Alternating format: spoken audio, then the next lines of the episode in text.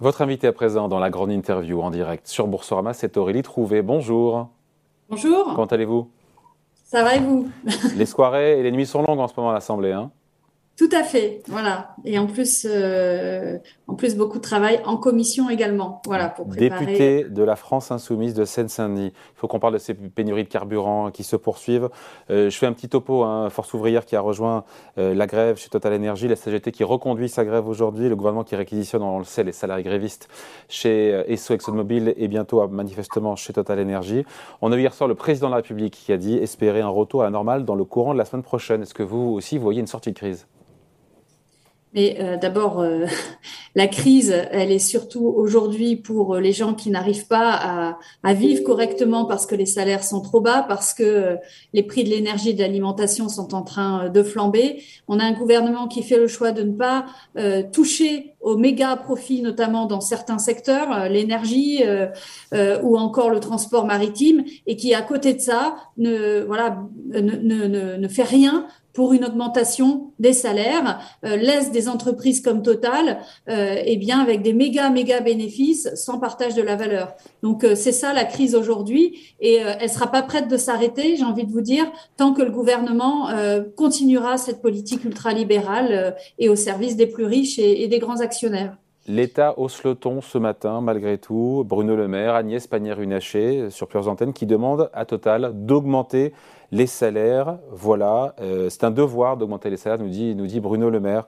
il n'en fait pas suffisamment. Qu'est-ce qu'il peut faire de plus, d'ailleurs, dans un conflit qui est, qui est privé, enfin, entre, entre une entreprise et ses salariés? Qu'est-ce qu'il peut faire de plus, le gouvernement?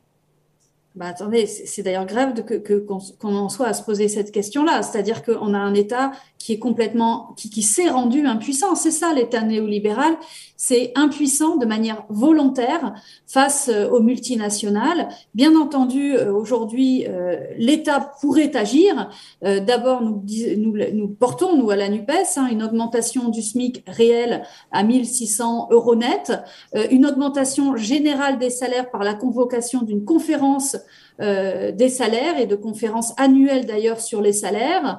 nous avons d'ailleurs plaidé dans la loi sur le pouvoir d'achat aussi pour que les autres revenus augmente, notamment et bien plus et au-dessus de l'inflation, parce que c'est ça le problème, hein, c'est qu'aujourd'hui on a des augmentations euh, des pensions de retraite, des minima sociaux et des salaires qui sont bien en dessous de l'augmentation des prix. Ça s'appelle une baisse des salaires réels en réalité, c'est-à-dire que si on prend en compte l'inflation, il y a cette année une baisse franche et nette. Quel est l'écart Aurélie Trouvé, je, je, réfléchis, on est à, en dessous de 6% sur l'inflation, dernier chiffre INSEE, on est à 5, 8 ou 6, mmh. je crois.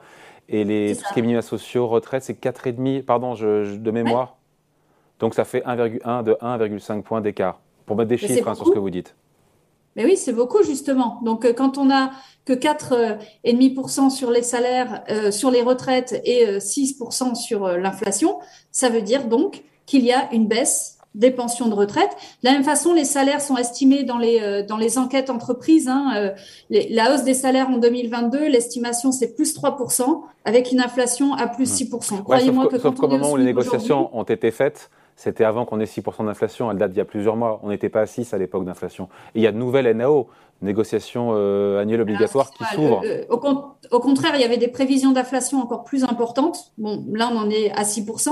Alors, le problème en plus, je vais vous dire, hein, c'est que c'est plus 6% d'inflation, mais c'est beaucoup plus en fait, en réalité, cette hausse des prix est beaucoup plus franche encore pour les classes, les gens les plus modestes. Pourquoi? Parce que la hausse des prix, elle est essentiellement mmh. sur l'alimentation, plus 12%, sur l'énergie. Or, c'est euh, dans les revenus des, classes moyennes et précaires que euh, que euh, la part prise par les dépenses de l'énergie et de l'alimentation est la plus importante. Donc, vous comprenez bien qu'en fait, c'est une inflation subie par les classes moyennes et précaires euh, une inflation encore plus importante que ça. Donc évidemment qu'une hausse des salaires moyennes de 3%, bah, ça va pas du tout. Quoi. Voilà. Ouais. Après, le gouvernement vous rétorquerait, aurait trouvé que on a 10% d'inflation euh, en zone euro, on a seulement, je mets des guillemets évidemment, 6% euh, en France. L'écart vient du bouclier tarifaire, du gel, encore une fois, mhm. des ristournes à la pompe. On a moins d'inflation en France qu'ailleurs. Ce qui veut dire que quand même, au prix d'ailleurs d'un bouclier qui coûte 45 milliards d'euros. Sauf que dans les autres pays, les salaires ont bien plus augmenté. Voilà. Donc, dans les autres pays européens. Donc, en fait, c'est pas le, problème, il n'est pas seulement de l'inflation, il est, il est comment suivent les salaires, comment suivre Et en zone euro, si on part de 10% d'inflation, 10% d'inflation en zone euro, alors j'ai pas le chiffre de combien augmentent les salaires en moyenne en zone euro, je ne sais pas si vous l'avez non plus d'ailleurs, mais il faudra voir cette, ce différentiel finalement entre ce qu'on a en France, entre la hausse des prix et les salaires. C'est ça qu'il faut regarder. Et ensuite, je le dis aussi, euh, c'est pas parce que des pays font pire euh, que euh, qu'il faut s'aligner sur le hmm. pire. Non, mais en termes d'inflation, on est mieux loti en France grâce au bouclier que ce qu'on a. que Alors, le bouclier, bah, je, je, je, vais parler du bouclier parce que D'abord, il faut rappeler que ce bouclier tarifaire sur les tarifs de l'énergie, hein, pas sur l'alimentation, il n'y a aucun bouclier sur l'alimentation, hein, on a plus 12, bon, sur l'énergie. Euh, ce qui se passe effectivement, c'est qu'on a eu un plus 4%, euh, alors que ça aurait pu être beaucoup plus encore. OK, mais déjà, c'est plus 4%, c'est fait à la fin 2021, alors qu'il y avait déjà eu une hausse très importante des prix de l'énergie. En réalité, on a une hausse à peu près de plus 60% des prix de l'énergie depuis 2002. Et ensuite, on a du coup plafonné, si vous voulez, euh, mais déjà à un niveau très élevé. Ça, c'est la première chose, plus 4%. L'année prochaine, il est prévu plus 15%. C'est déjà terrible pour les ménages. Et ensuite, euh, bah ça, c'est pour ceux qui ont la chance d'avoir le tarif réglementé, bouclier tarifaire. Mais en fait, il y a d'énormes trous dans la raquette. Et il y a plein. D'abord, il y a les petites entreprises, euh, euh, enfin les entreprises qui n'en bénéficient pas, les collectivités locales qui sont qui vont être étouffées par les, factures d'énergie. Hein. moi, dans ma circo, vous avez des, communes qui vont, qui ne pourront pas tenir avec des, des factures d'énergie qui sont déjà à x2, x3, x4. Voilà, et ça sera encore bien pire l'année prochaine. Et puis, euh, vous savez aussi que les bailleurs sociaux et ceux qui sont dans les habitats collectifs, eh bien, ne bénéficient pas non plus euh, pour les charges collectives euh, de ce bouclier tarifaire. Donc, j'ai envie de vous dire, en plus, ce bouclier tarifaire, il a d'énormes trous dans la raquette. Voilà. Bon, après, euh, je reviens à Total Energy, parce que c'est l'information de la matinée, qui lâche un petit peu de l'Est, 6% d'augmentation pour ses salariés l'année prochaine, bonus exceptionnel d'un mois de salaire. Est-ce que ça va dans le bon sens? Alors, euh, pardon, vous me dites euh, sur les salaires? Total Energy qui a donné des gages à ses salariés, qui lâche un petit peu de mou, un petit peu de l'Est, avec une hausse de 6% pour l'année prochaine pour tous ses salariés et un bonus exceptionnel d'un mois de salaire. Encore une fois, voilà, est-ce que euh, la CGT a quasiment obtenu gain de cause? Est-ce que ça va dans le bon sens? Alors même déjà, si, même si c'est tardif. Euh, heureusement qu'il y a, je, le dis, hein, heureusement qu'il y a des grèves pour obtenir ça. Parce qu'il n'y aurait pas eu de grève, il n'y aurait pas eu ça. Ensuite, ce que demandent euh, les syndicats, c'est une hausse de 10% des salaires. Alors, je, je, le dis là tout de suite, évidemment, ça veut dire une hausse des salaires au moins à la hauteur de l'inflation. Voilà.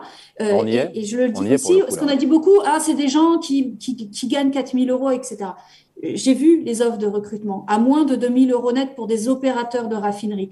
C'est des boulots ultra qualifiés avec des conditions de travail délétères. C'est du dioxyde de soufre inhalé, du benzène, etc. C'est des gens qui travaillent en 3-8 le week-end, le soir, et on leur propose euh, des hausses de salaire ridicules alors que vous avez des profits total qui explosent et un PDG qui s'est augmenté son salaire, qui est déjà de 6 millions d'euros par an, de 50%.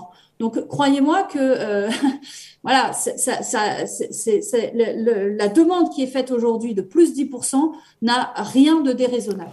Qui est responsable, encore une fois, de ce chaos pour celles et ceux qui vont dans les stations-service dont vous faites peut-être partie. Euh, il y a cette CGT, encore une fois, on, passe tout le monde en revue, la CGT qui est considérée par certains comme très revendicative, avec sa grève préventive, peut-être à Total Energy qui tarde à réagir et qui demande à la CGT de cesser la grève avant de négocier, le gouvernement qui a un gros retard à l'allumage. Euh, il y a des responsabilités partagées chez tout le monde La première responsabilité, elle est celle du gouvernement. Voilà, c'est un gouvernement qui, pendant la loi pouvoir d'achat, a décidé que ne seraient pas augmenter les salaires et a préféré euh, augmenter des primes, augmenter tout ce que vous voulez sauf les salaires. Voilà. Et les primes, vous savez, euh, les primes, c'est complètement aléatoire, euh, c'est qu'une toute petite partie des salariés. Donc, ils ont tout fait pour que ne soient pas augmentés les salaires alors qu'il y a une grosse inflation. Ils ont tout fait pour ne pas taxer les super profits.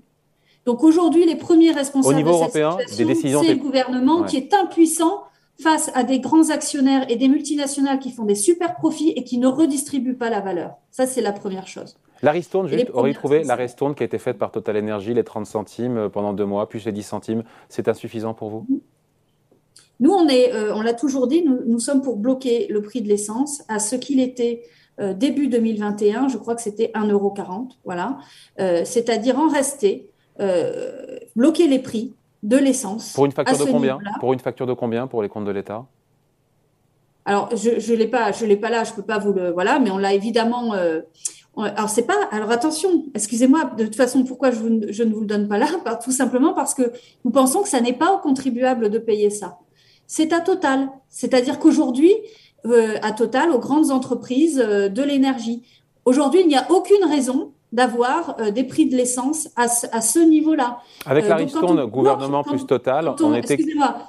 Quand on bloque les prix, si vous voulez, c'est autre chose que de faire une ristourne payée par nous, les contribuables. Mm. Quand, le, quand le, vous voyez, c'est un, en fait, c'est une façon de raisonner complètement différente. C'est-à-dire on n'était pas loin, on euh, trouvé entre la remise du gouvernement et la ristourne de Total Energy, dans beaucoup de stations, on était autour d'un euro cinquante et quelques. Hein avant les pénuries, avant, avant tout ce qu'on vit depuis maintenant 15 jours. Oui, bah vous voyez que c'est plus du tout le cas. En fait, moi, nous, ce qu'on veut, c'est un État puissant et qui agit sur ces multinationales.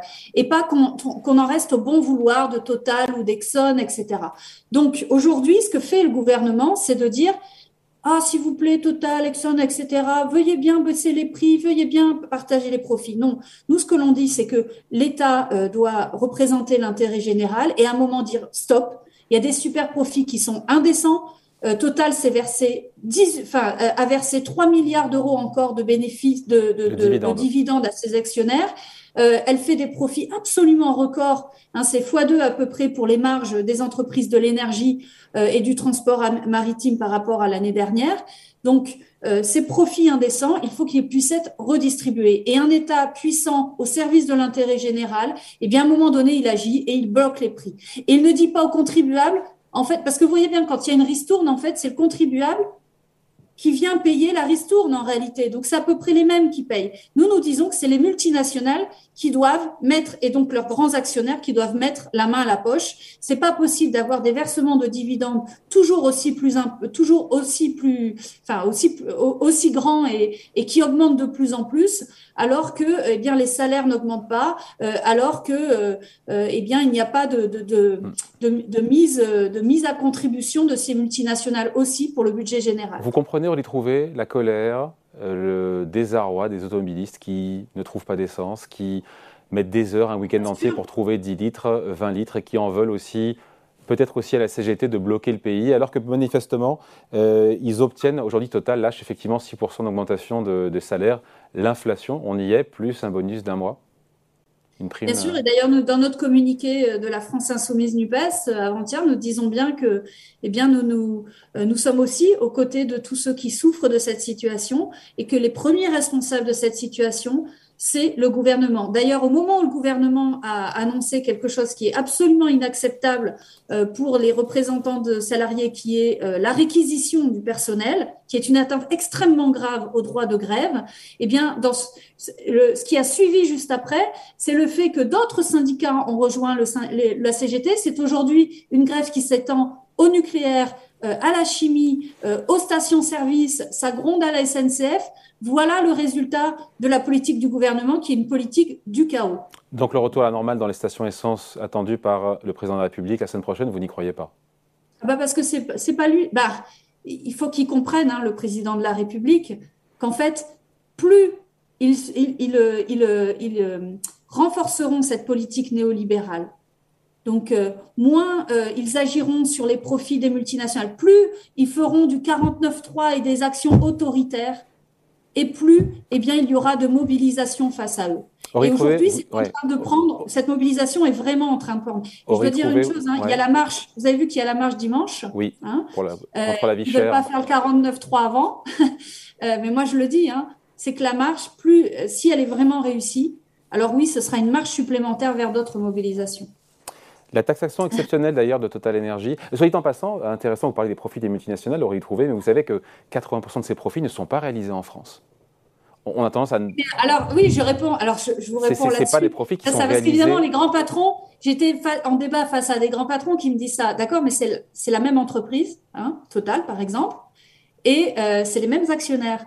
Donc les profits qui sont faits à l'étranger par des activités à l'étranger, elles vont toujours dans les poches des mêmes actionnaires. Mmh. Donc il n'y a pas de Mais il y a de l'impôt qui est payé à l'étranger sur ces profits-là, dans ces pays où sont réalisés ces profits. Enfin, il n'empêche que Total a fait des profits absolument records. 10 milliards au premier milliards d'euros. De... oui, mais c'est ça qui, importe. C'est quels profits euh, ont, été engrangés par Total, euh, euh, qu'est-ce qui est versé aux actionnaires et le non-partage de la valeur. Aujourd'hui, il y a des méga bénéfices de Total ou de la CMA, CGM dans le transport maritime qui ne sont pas qui, qui, vont essentiellement vers les grands actionnaires et vers le capital. Aujourd'hui, on a besoin de reverser vers les salaires et vers l'investissement et vers les impôts pour l'État qui en a franchement besoin. Bruno Le Maire nous dit que taxer une surtaxation euh, des super profits exceptionnels de, Total Energy ne rapporterait que 200 millions d'euros. Vous avez dû être déçu en entendant le ministre de l'économie, non? Alors, ils font, leur, ils font leur compte à eux. Par ailleurs, euh, je, le rappelle parce qu'à chaque fois, il y a un énorme enfumage. Par exemple, là, sur ce qui est, euh, ce qui est prévu, la taxe sur les super profits de Total, vous savez que ça n'est que, en fait, euh, l'application d'une décision à l'échelle européenne de taxer euh, les bénéfices euh, au-dessus de la moyenne, au-dessus des. Pardon, quand vous prenez la moyenne des bénéfices de l'année précédente, vous prenez plus 20% et c'est encore au-dessus que vous taxez de 33%. Pour nous, tout ça est absolument insuffisant insuffisant, tout à fait, et l'on peut aller beaucoup plus loin. Nous, nous, voulons d'abord une taxation sur l'ensemble des entreprises, des grandes entreprises qui font des super profits, pas seulement de l'énergie, mais aussi, par exemple, le transport maritime. Euh, et nous avons euh, estimé que, que, nous pouvions récupérer au moins 10 milliards d'euros par an. Et je peux vous dire que 10 milliards d'euros, eh bien, c'est autant d'argent dans les services publics, l'éducation, la santé, etc. Le, cabinet de Loite dit deux fois moins. Vous avez vu, un 4 milliards et demi. Il y a une bataille de chiffres. Hein.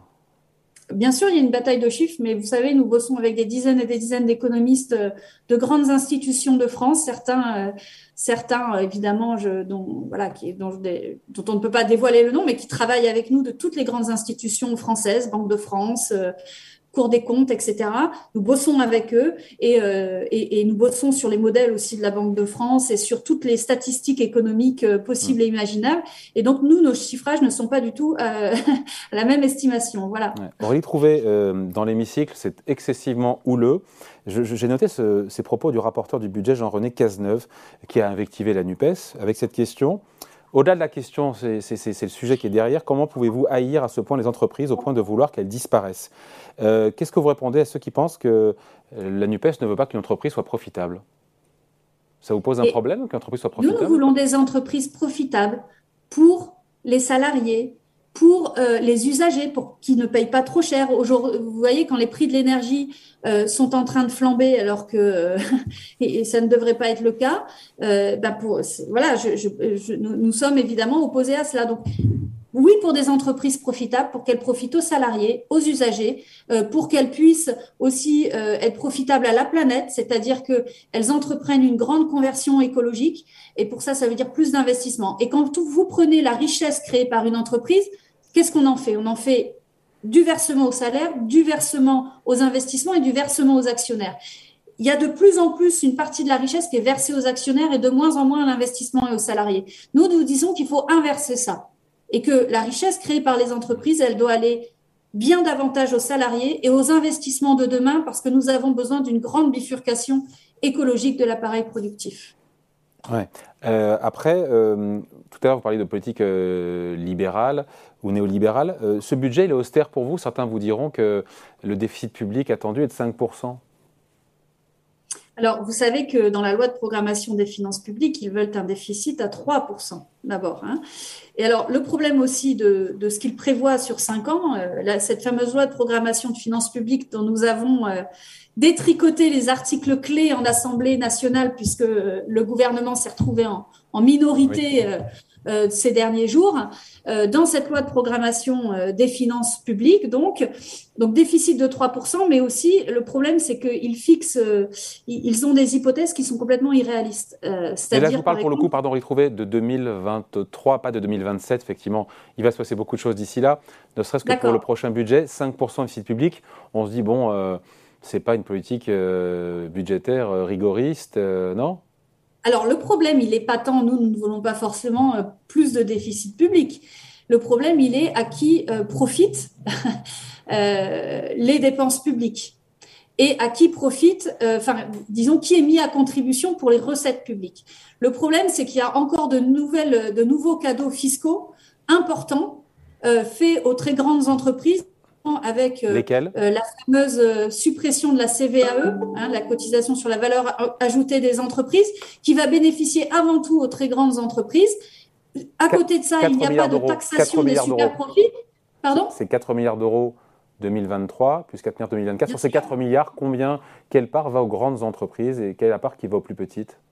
Alors, il y a à peu près deux tiers de la CVAE qui va aux 10 000 premières grandes entreprises. Voilà, aux 10 000 plus grandes entreprises. Donc, vous voyez bien que c'est euh, la CVAE est avant tout euh, ciblée justement vers, euh, vers ces très grandes entreprises. Donc, nous disons qu'il y a un problème parce qu'il y a des nouveaux cadeaux fiscaux faits aux très grandes entreprises. Et à côté de ça, surtout, alors que le FMI, la Commission européenne, voilà, toutes les grandes institutions internationales aujourd'hui le recommandent, et pourtant, on a un gouvernement aujourd'hui qui refuse de taxer les super profits. Alors, on vient de gagner, vous avez vu cette nuit, euh, un vote, enfin un amendement pour ajouter justement la taxation sur les super dividendes. Et vous voyez bien que c'est nous qui sommes les, plus responsables sur le plan budgétaire. Parce que nous, on dit qu'il faut aller chercher des recettes publiques supplémentaires. Et notamment euh, chez euh, les, multinationales. Un petit mot de cet amendement modem. Un petit mot de cet amendement modem. Donc, c'est une surtaxation. Mm-hmm. Dites-moi des dividendes. Oui, des super dividendes, c'est-à-dire des, dividendes engrangés, euh, disons, euh, de manière exceptionnelle, et notamment dans les, dans les grandes entreprises qui ont bénéficié de, de cette forte hausse des prix. Alors donc ça, c'est, je vous racontais ça pour les recettes publiques, euh, et puis pour les dépenses publiques, eh bien là, il y a aussi, il, y a, il y a aussi des soucis parce que, par contre, ce que nous critiquons, c'est le fait qu'il n'y ait pas de dépenses publiques clés dans des secteurs qui souffrent extrêmement euh, de façon extrêmement importante. Je vais vous dire un exemple. Je vais vous donner un exemple parce que je... Ah, on a un petit souci avec la connexion d'Aurélie Trouvé. Est-ce que vous êtes toujours avec nous? de plusieurs dizaines de postes à l'Office national des forêts. Non, on a un petit souci. Est-ce que vous m'entendez bien? Voilà, on vous a perdu pendant 30 secondes, pardon, ah, pour votre problème de connexion chez vous, manifestement. Redites-moi, pardon, vous me disiez quoi? Non, je, disais donc que le problème, il est du côté du manque de recettes publiques, notamment pour aller en chercher euh, chez, chez, euh, dans les multinationales et les grandes Mais sorti de, pardon, sorti, on les trouvait de Total Energy, CMA, CGM. Quelles sont ces boîtes pour vous qui font des super profits? Ah bah alors, Parce que c'est pas un peu l'arbre qui cache la forêt. Il y, a, trois grands secteurs, hein. euh, mais évidemment, on pourrait aussi prendre les géants céréaliers, etc. Mais, mais les premiers grands secteurs, hein, c'est vraiment l'énergie et le transport maritime. Mais il y a évidemment d'autres secteurs, notamment le, le prix du fret s'est retourné. Hein. Le prix du fret s'est largement retourné. Hein. C'est un sujet qu'on.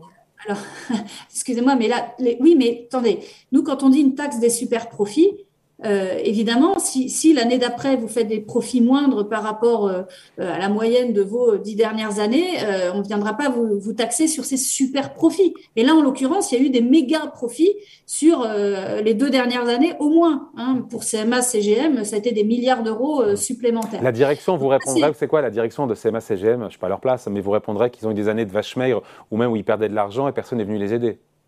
Il y a des cycles, il y a des cycles aussi. Bien sûr qu'il y a des cycles, ben, ça fait partie des risques pris dans l'entreprise. Mais il y a des moments où, des entreprises comme celle-ci profitent d'une hausse des prix dont les autres pâtissent et pas eux. Donc il est, logique d'aller chercher ces, ces, méga super profits euh, qui sont réalisés grâce à une conjoncture économique dont les autres pâtissent. Euh, donc, euh, donc, euh, il me semble, et, et ce n'est pas qu'à moi, qu'il me semble logique d'aller chercher ces, ces, super profits. Je le dis, toutes les grandes institutions internationales recommandent aujourd'hui, dans la situation actuelle, de le faire. Alors ça, c'est pour le secteur de l'énergie et pour les secteurs du transport maritime. Il y a d'autres secteurs, par exemple le secteur bancaire, qui, qui profite aussi de la conjoncture. Et dans un pays comme l'Espagne, par exemple, il y a aujourd'hui aussi une taxation des super profits bancaires. Donc nous, nous recommandons évidemment et, nous, et nous le ferons si nous gouvernons, euh, la NUPES, de, euh, d'avoir une taxation. Pour le secteur bancaire, ils viennent d'où les super profits? Parce que pour le coup, pour Total, on comprend évidemment la matière première, le pétrole, dont le cours augmente. Pour les banques, d'où ça vient les super profits alors que les taux d'intérêt étaient bas, même s'ils augmentent aujourd'hui? Ben justement, c'est notamment du fait de, la hausse des, taux d'intérêt, aussi euh, souvent euh, réalisé grâce à une hausse des, des frais, des tarifs bancaires euh, appliqués, appliqués aux clients. et c'est sur ces, deux, à partir de ces raisons-là que, que, l'Espagne voilà, a décidé d'appliquer cette taxation des super-profits sur le secteur bancaire, parce que ces super-profits sont une réalité, c'est-à-dire euh, en fait, comment on, calcule ces super profits? On fait une moyenne des années précédentes et on regarde l'évolution euh, de l'année, euh, voilà, de l'année taxée. et, tout ce qui est au-delà de forte augmentation, eh bien, il y a cette taxation. C'est quoi forte augmentation? C'est 20 ou 30% c'est ça, forte augmentation pour vous? Alors, il y a des par ailleurs, hein. alors ce que fait ce que propose l'Union européenne, hein, c'est ça. C'est elle prend la moyenne et ensuite elle va taxer euh, tout ce qui est au-dessus des 20%, au-dessus de cette moyenne. Je ne sais pas si je suis claire. Si, pour moi, oui. Prends la moyenne, plus 20%, et ensuite on taxe. Voilà. Euh, Avant de se quitter, euh, Aurélie Trouvé, juste une petite question. Bruno Le Maire promet aux, députés un débat approfondi avant un potentiel 49-3. Est-ce qu'il est aujourd'hui inévitable, ce 49-3, pour vous, pour faire passer sans vote ce projet de budget? C'est surtout inacceptable. Voilà, on a euh, aujourd'hui euh, un gouvernement euh, qui a décidé de ne pas demander la confiance à l'Assemblée de l'Assemblée nationale, alors que nous avons été élus et, que nous représentons du coup quelque part dans cette Assemblée nationale le, vote, le vote de voilà de tous les citoyens qui se sont rendus aux urnes aux législatives. Un gouvernement qui ne demande pas la confiance D'accord? Euh, euh, et, donc aujourd'hui, bah, ce gouvernement est minoritaire, minoritaire dans la société, minoritaire vis-à-vis de l'Assemblée nationale. Donc un 49-3 ne serait que l'aveu euh, de, cette, défiance que nous leur portons, mais nous pensons qu'on ne peut pas gouverner de cette façon parce que c'est vraiment le piétinement de la démocratie. Merci d'avoir été avec nous, Aurélie Trouvé, députée de la France Insoumise de Seine-Saint-Denis, invitée de la grande interview en direct sur Boursorama. La prochaine fois, vous venez nous voir en plateau. Hein. Promis. voilà. À bientôt. Au revoir. Au revoir.